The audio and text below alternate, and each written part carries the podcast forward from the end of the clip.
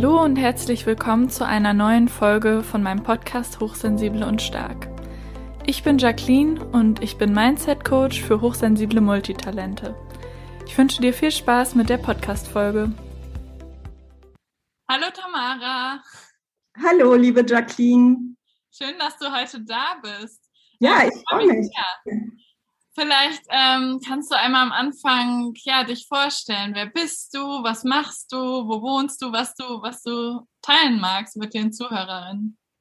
Ja, erstmal vielen Dank, dass du mich eingeladen hast. Äh, ja, ich bin Tamara Polat. Ich wohne hier in Essen-Rüttenscheid im Ruhrgebiet.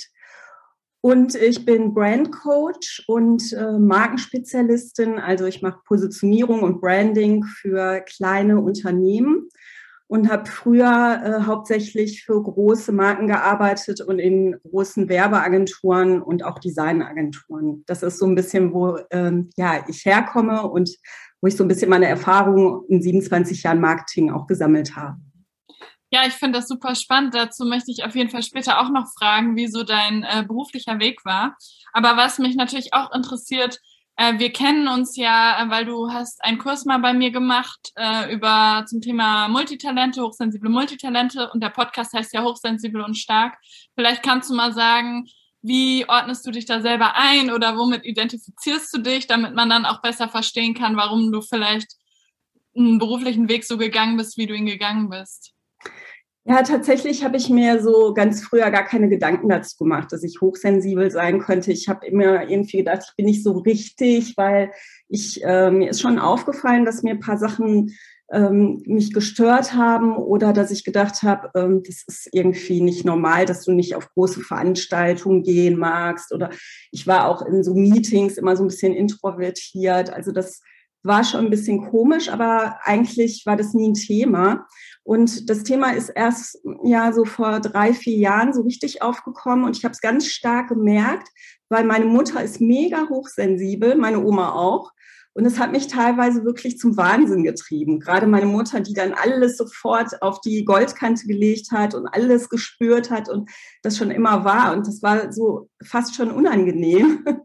Und dann habe ich gedacht, so, hm, ja, da ist auch viel, was mich da auch so irgendwie auszeichnet. Und dann habe ich so ein bisschen mehr darüber erfahren, mehr gelesen. Und äh, plötzlich war das so klar für mich. Also ich bin es hundertprozentig auch. Hm. Ja. Und wie ist das als quasi Multitalent-Scanner in Persönlichkeit? Was hast du da für unterschiedliche Interessen oder wie, ähm, ja, wie schätzt du dich da so ein? Ja, also ich finde das eine wilde Mischung. Ne? Tatsächlich äh, ist es ja ein kleiner Widerspruch, weil dieses äh, sich an allem zu interessieren, diese Leidenschaft, die man hat und gleichzeitig aber dieses Sensible, was man dann noch an den Tag legen muss, das fand ich immer eine Herausforderung im Alltag.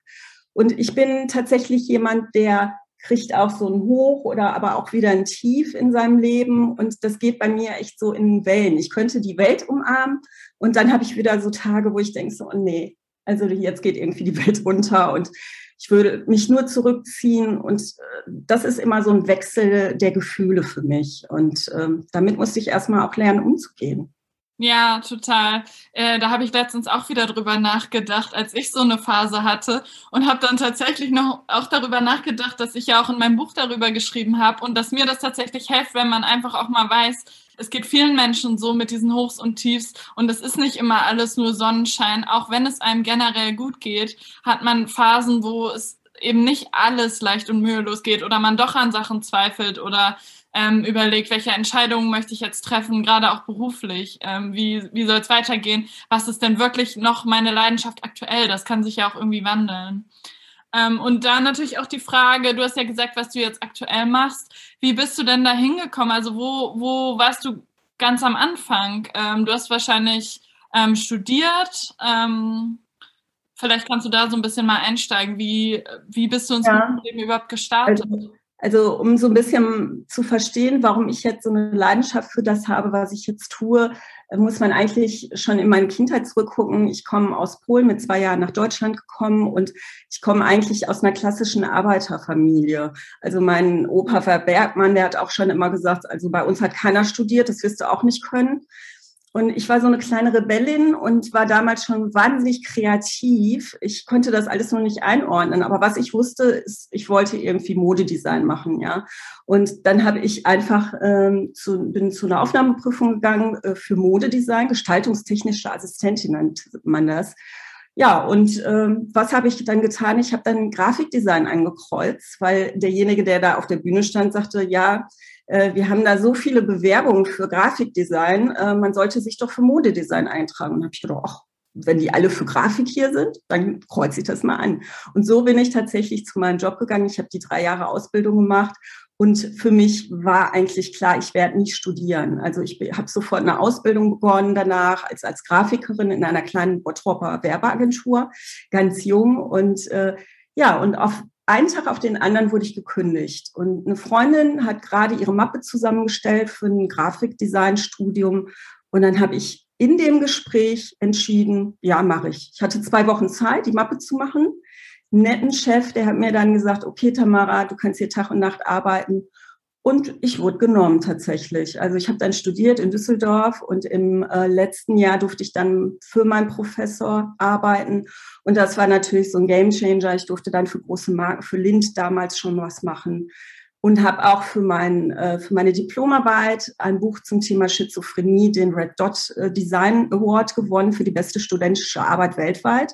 Das war natürlich etwas, wo ich mir danach äh, meine Jobs aussuchen konnte und immer auch eine Eintrittskarte in alle Agenturen waren und Designagenturen. Und das war irgendwie so, ja, ein großes Glück. Und ich durfte dann ganz viel, auch freiberuflich, äh, ja, meine Erfahrungen dort sammeln.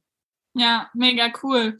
Aber wenn du jetzt so sagst, große Werbeagentur, dann in meinem Kopf ist das immer gleich, okay, aber hochsensibel Werbeagentur, vielleicht kannst du da noch mal was zu sagen. Wie war das damals so jetzt auch so rückblickend und äh, wann hast du, wie lange hast du das dann so gemacht in Agenturen und wann hast du dich entschieden in die Selbstständigkeit zu gehen? Weil das ja jetzt schon noch mal echt anders ist, was du jetzt machst, ne?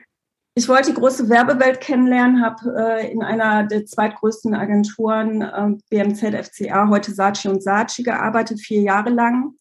Und äh, mein Herz schlug immer für Design. Ich habe gesagt, ich muss in eine Designagentur, weil ich war so ein bisschen eher die äh, Kreative. Ich konnte mit Kampagnen, Ideen und so zwar immer mithalten, aber eher so nicht im Brainstorming. Das ist halt die Hochsensibilität. Also ich konnte nicht in großen Gruppen zusammenarbeiten, sondern ich war die stille kleine Biene, die dann gearbeitet hat.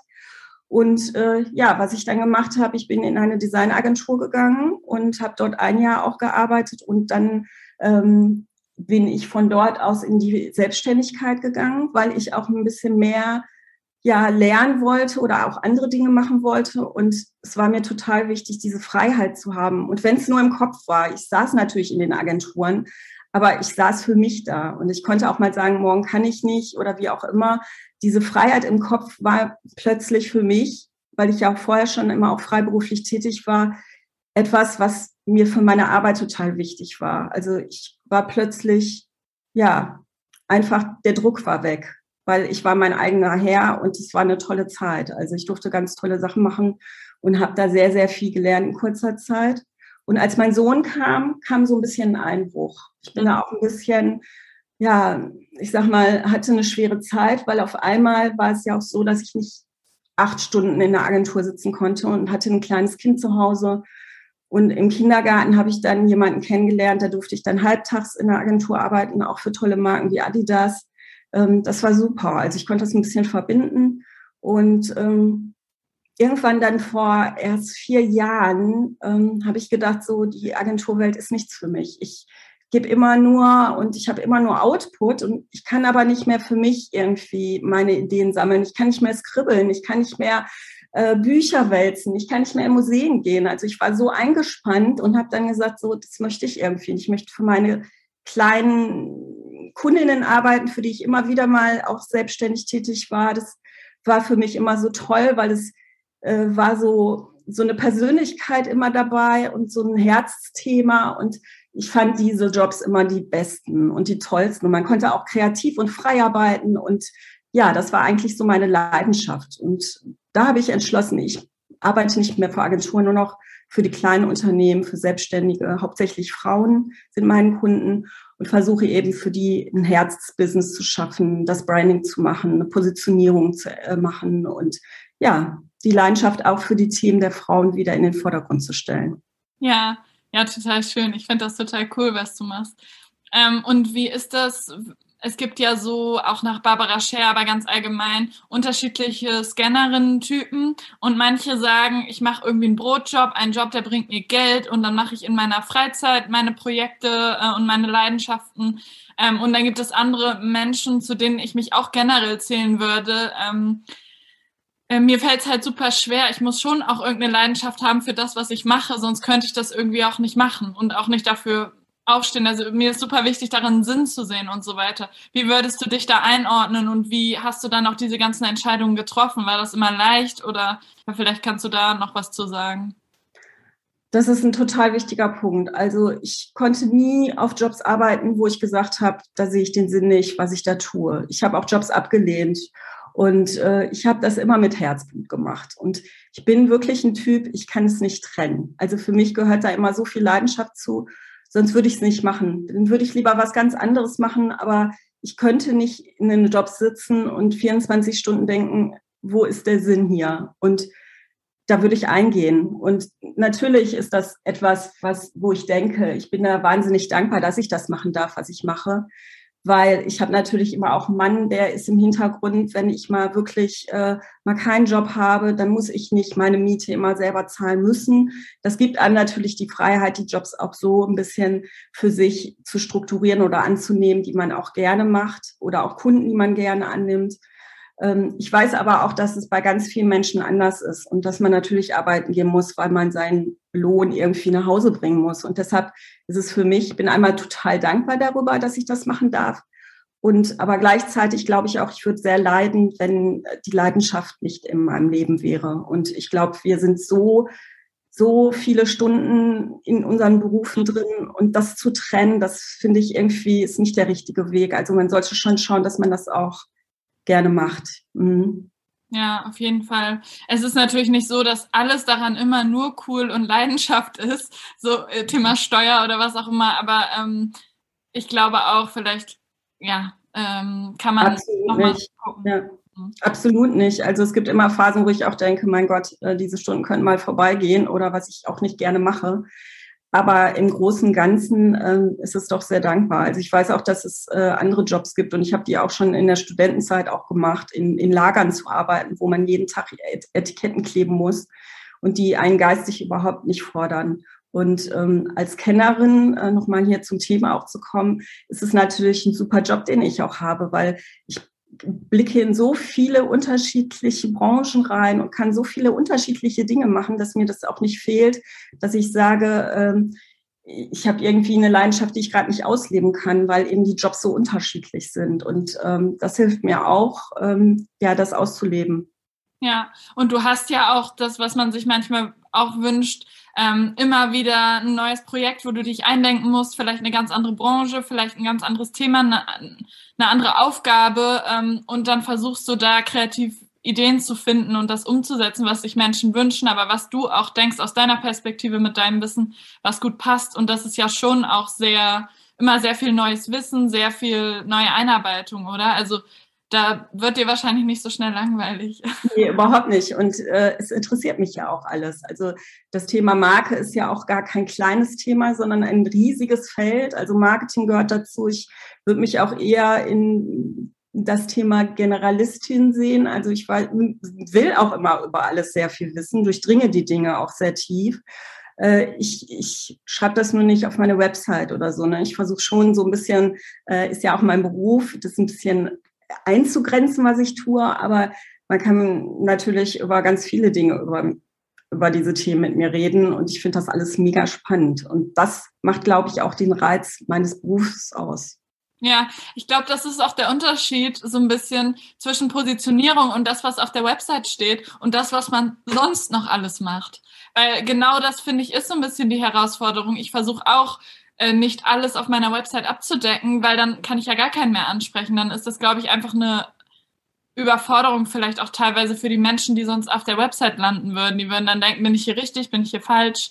Ähm, was, was macht sie alles, was macht sie überhaupt nicht? So in die Richtung. Das, glaube ich, ist so bei selbstständigen äh, Multitalenten immer so die Frage, womit gehe ich jetzt raus, wie positioniere ich mich, ne? Genau, aber die Klarheit ist total wichtig, also nach außen hin auch zu zeigen, ähm, was ist so mein erstes Thema, dass man dann vielleicht danach noch auch ganz viele andere Themen bedient, ist klar.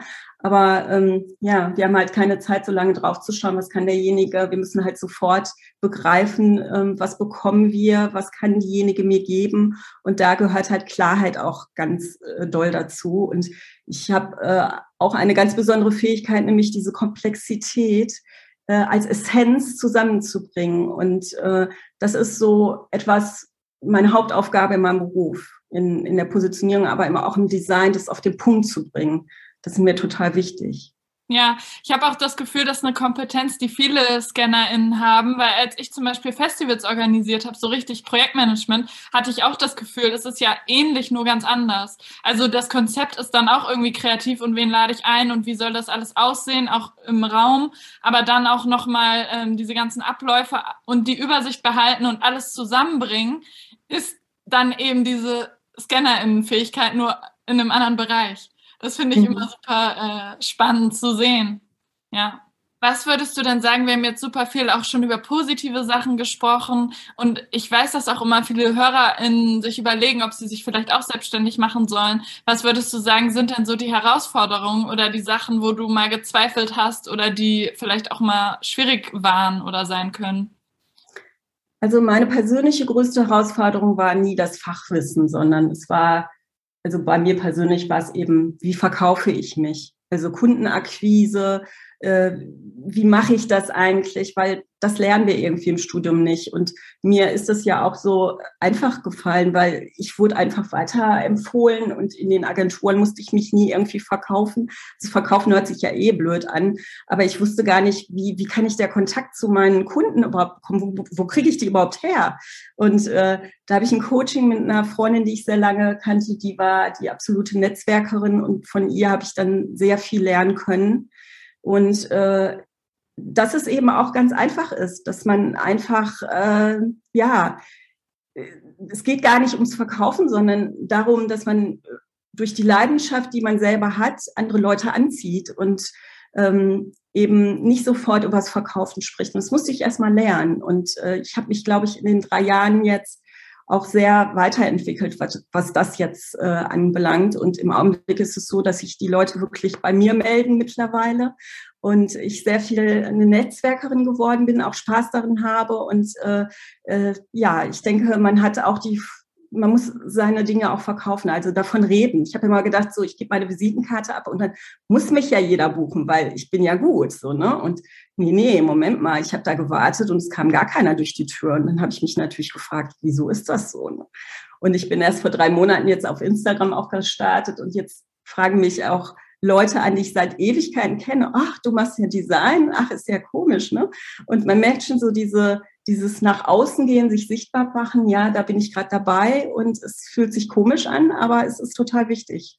Ja, das finde ich auch total spannend, weil so ähnlich ging es mir halt auch in meiner Selbstständigkeit, dass man gar nicht am Anfang so richtig versteht, dass diese Sichtbarkeit das Wichtige ist und dadurch Leute dann auch an einen denken. Also zum Beispiel, die sehen einen Post und die kaufen vielleicht gar nicht Sachen deswegen, wobei ich auch nicht unbedingt das Wort kaufen mag, sondern äh, die sagen dann zu jemand anderem, der gerade von der Herausforderung erzählt, ach ja, ich war letztens, habe ich äh, bei Jacqueline oder bei Tamara das und das gesehen, kontaktiert die doch mal, die kenne ich noch von früher oder ich höre ihren Podcast oder genau, das ist halt irgendwie ganz anders heutzutage. Wie du auch sagst, äh, ist es, glaube ich, wichtig, sichtbar zu sein, damit Menschen überhaupt wissen, äh, was man macht. Und ich habe zum Beispiel am Anfang das auch gar nicht so Freunden und Bekannten erzählt.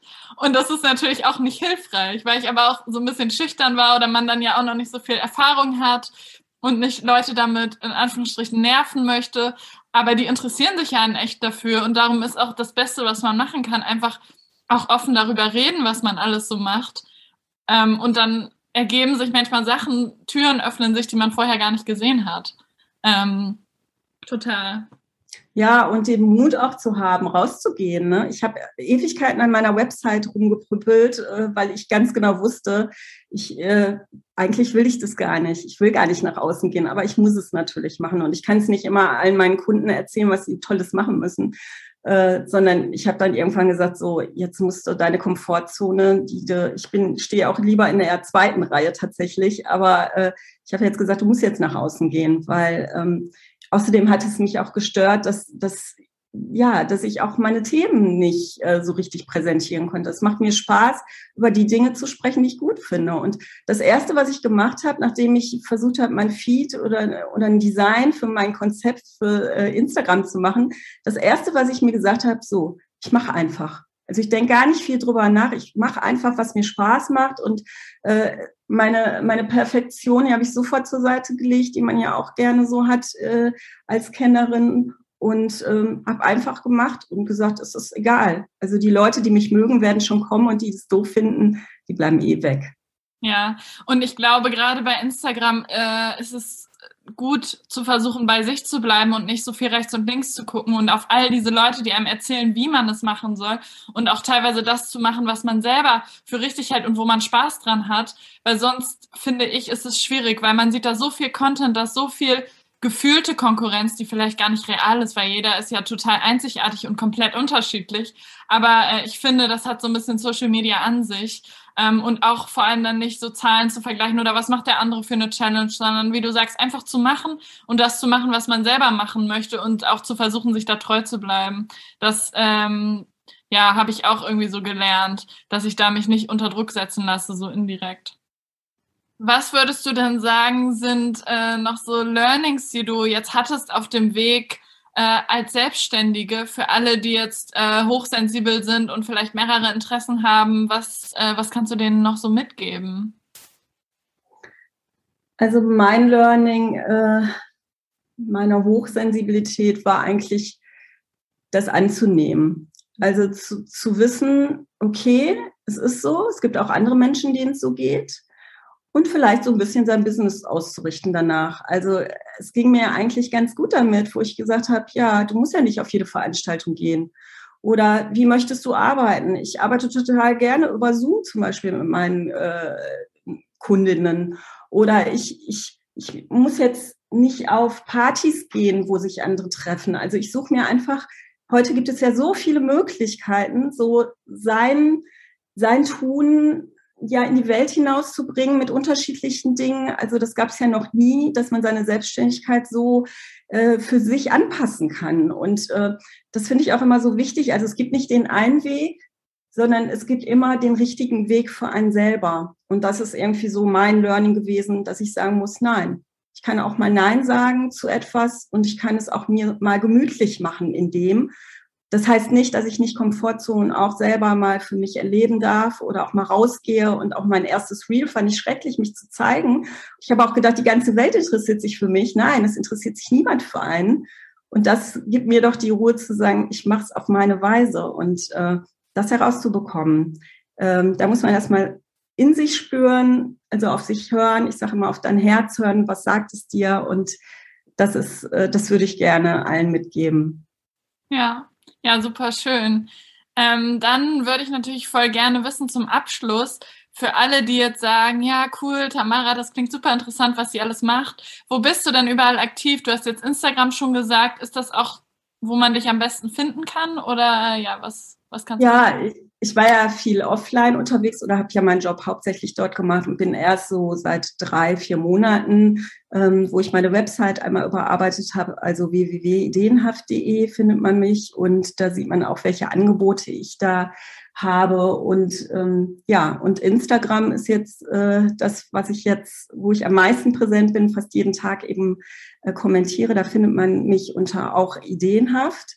Und ähm, ansonsten stehen ganz viele Ideen noch an, die ich noch in die Welt hinausbringen muss. Aber ähm, genau, auf Facebook äh, bin ich ein bisschen aktiv, aber eher weniger, ein bisschen in Gruppen. Ähm, und ansonsten habe ich eigentlich noch keine Kanäle. Mhm. Ja. ja, das reicht ja auch. Ich meine, wenn man viel Instagram macht, ist das ja auch genug Arbeit. Also allerdings, ja. Ja, dann äh, vielen, vielen lieben Dank, dass du heute ähm, zu Gast warst und deine ja, Erfahrungen und deinen beruflichen Weg und deine Leidenschaften mit uns geteilt hast. Ja, vielen, vielen Dank auch dafür. Sehr gerne. Und ja, dann bis bald. Tschüss. Tschüss. Ich danke dir von Herzen fürs Zuhören und würde mich sehr über deine Unterstützung freuen, indem du meinen Podcast abonnierst auf YouTube und oder auf Spotify und indem du mir auf iTunes eine 5-Sterne-Bewertung gibst. Ansonsten gerne bis zum nächsten Mal. Tschüss!